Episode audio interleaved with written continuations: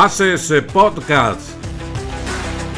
Presentado por facilitobete.com, la mayor organización al servicio de su suerte.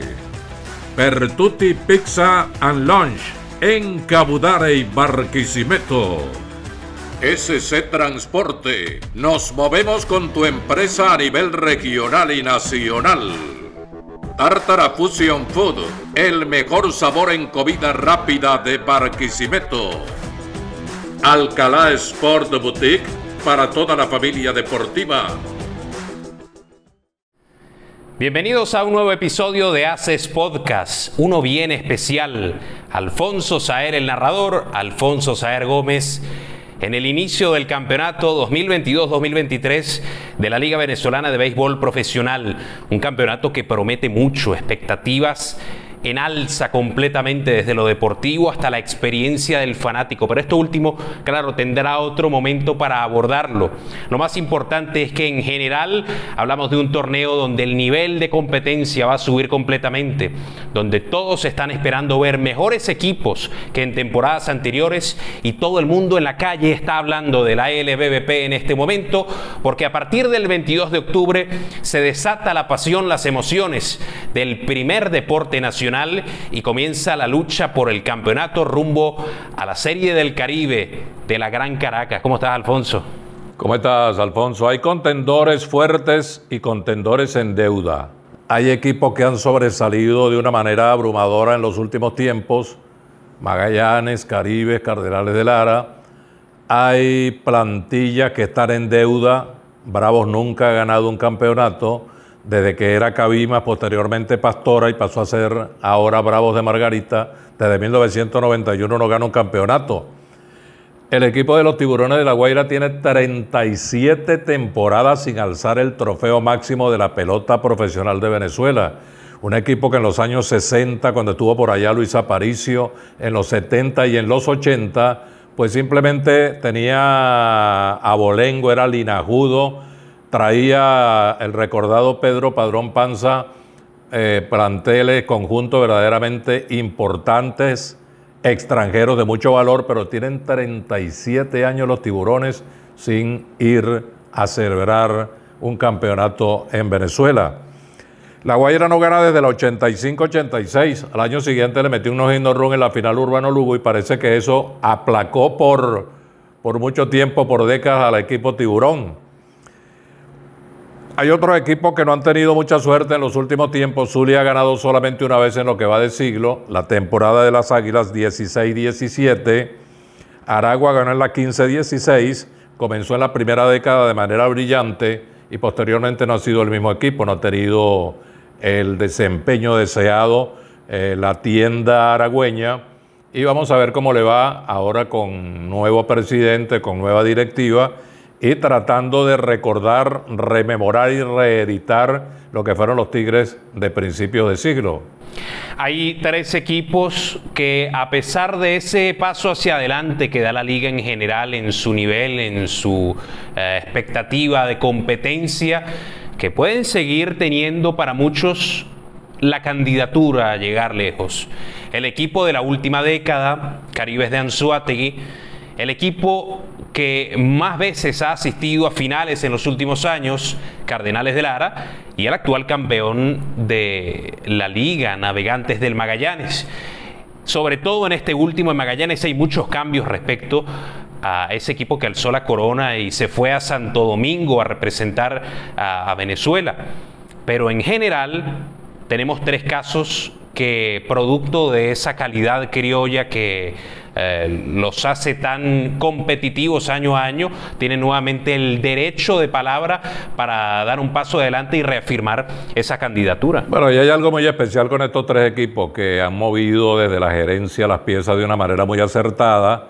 Lara, Caribes y Magallanes han hecho desplazamientos de peloteros, llevan y traen jugadores y en línea general la mayoría de esos cambalaches, de esas transacciones, les han resultado provechosas. El Caracas, por ejemplo, es otro equipo en deuda, no gana desde la 9-10. Los Leones del Caracas que también han tenido que hacer una serie de movimientos internos, cambiando jugadores. moviéndose de una manera muy especial para tratar de recuperar el liderazgo del equipo que tiene 20 títulos como mayor ganador en la historia de la pelota profesional de Venezuela. No gana desde la 9-10, tiene 20 títulos, Magallanes sigue con 13. Uno pudiera decir para salir rápidamente del paso que Magallanes, Caribe y Lara son los favoritos, pero hay equipos que están anunciando peloteros de gran valía, de alta categoría, de buen nivel, y este es un campeonato que es atrevido decir que fulanito de tal va a pasar a jugar la final. Hay un round robin, cinco equipos clasifican, hay una nueva manera de clasificar el quinto equipo de acuerdo al, nuevo reglamento interno de la Liga Venezolana. Y yo creo que vamos a ver un campeonato de pelota que comenzó este sábado verdaderamente interesante. Yo creo que en diciembre estará muy caliente el torneo. Vamos a ver béisbol. Cuidado si en un nivel que esté entre triple A y grandes ligas en algunos casos. Sí, no solamente el clásico mundial de béisbol es un estímulo, todos saben que eso incentiva adicionalmente a los peloteros a tocar esa puerta que generalmente está cerrada con sus organizaciones de poder venir a Venezuela y jugar un rato para su gente, para su público que es la mayor satisfacción que ellos tienen en esa experiencia. Pero es que además un espectáculo de la Major League Baseball se avecina en la quinta edición del Clásico Mundial, sugiere que el mejor espectáculo debe encontrar a los peloteros en la mejor forma posible. Y las temporadas invernales, Dominicana, Puerto Rico, México, Venezuela y otras que estarán eh, fuera de la Confederación, pero igualmente en actividad, tendrán un papel importante en esto de llevar a peloteros con buen ritmo al Clásico Mundial. Pero además de eso, la próxima serie del Caribe es en la Gran Caracas. Y eso no solamente es un estímulo para todos los equipos de tratar de ir a la capital del país como campeones y tener un gran respaldo de su público, es que además eso mueve mucho a dos de esos equipos que tienen deudas importantes, Tiburones de la Guaira y Leones del Caracas, que son dos de los que más se han movido, bien a través de los cambios, bien también con importación que sugiere que quieren olvidar por completo el papel de los últimos años y ser equipos que se le puedan medir.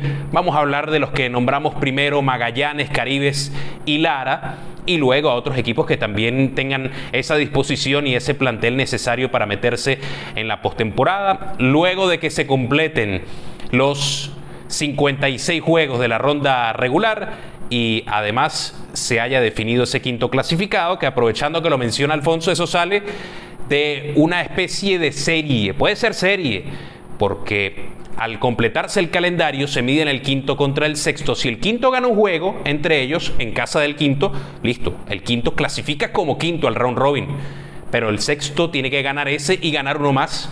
Si gana los dos, en esa miniserie estará en la postemporada. Un estilo que ha impuesto la Liga Dominicana de paso, ¿no? Así es.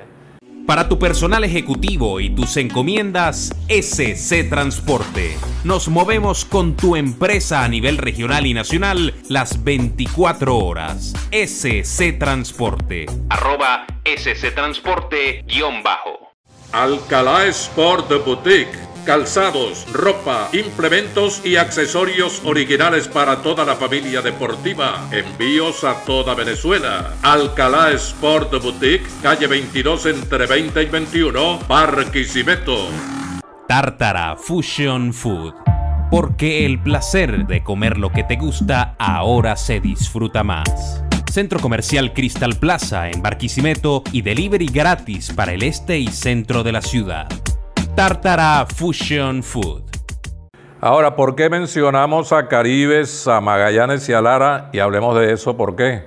Caribes tres títulos desde la 14-15, seis finales desde la 13-14, el equipo de Anzuategui. Lara cinco finales en seis años, dos gallardetes para los Cardenales de Lara que tuvieron a un juego de ir a su sexta final consecutiva en la temporada precedente y Magallanes tiene tres campeonatos y cinco finales en diez campañas. Estos son equipos que en este momento se parecen mucho al roster que tenían en el torneo anterior. Por eso hay que tenerlos en cuenta primariamente a la hora de hacer cualquier especulación, cualquier eh, pronóstico acerca de la posibilidad de que estén presentes al menos en el segundo torneo del campeonato que es el round robin. Así es, y sobre todo Caribes tiene un gran beneficio en esto. No solamente el mismo equipo que viene ganando desde hace años, es que es el mismo equipo desde octubre hasta enero. Le pueden añadir uno, dos, tres peloteros por lo general AAA Grandes Ligas, pero se basa en los Williams Astudillo, Balvino Fuenmayor, Erlis Rodríguez, Luis Sardiñas, Jesús Sucre, Tomás Telis casi todos los que le nombré desde el primer día, algunos se vendrán incorporando conforme avanzan las primeras semanas, pero este es el secreto de Caribes. Y eso es lo que todo equipo tiene que tratar de adoptar, es el secreto del éxito, no de ahora, de toda la vida. Obviamente tiene un interés para, para la vista del público, para el espectáculo, ese grande liga que viene en diciembre, ese peloterazo que se va a poner el uniforme, los colores que un fanático tanto ama, tanto quiere, pero la realidad es que los peloteros que vamos a ver desde el 22 de octubre van a tener el gran peso sobre sus hombros para llevar a sus equipos a las series decisivas, a las series culminantes y al campeonato y a la Gran Caracas posteriormente. Pizza para todos, en Pertuti te la hacemos a tu modo. Deportes, conciertos, entretenimiento,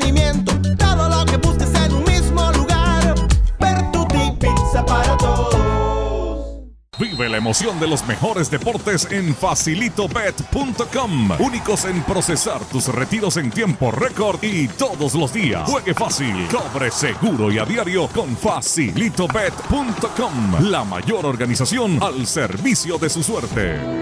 Los managers van a tener que mover de manera ajedrecística muchas piezas en diciembre. Hay equipos que van a tener, si los anuncios se concretan, si lo que se dice se hace, van a tener verdaderamente roster impresionante.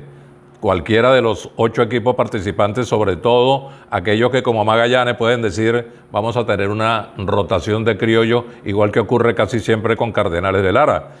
Porque el picheo, vieja frase, este es el 75% aproximadamente del béisbol, y eso ha sido lo que ha llevado a Caribes, Caribes con mucho bateo además, ha llevado a Lara y ha llevado a Magallanes a dominar los últimos tiempos en la pelota profesional de Venezuela.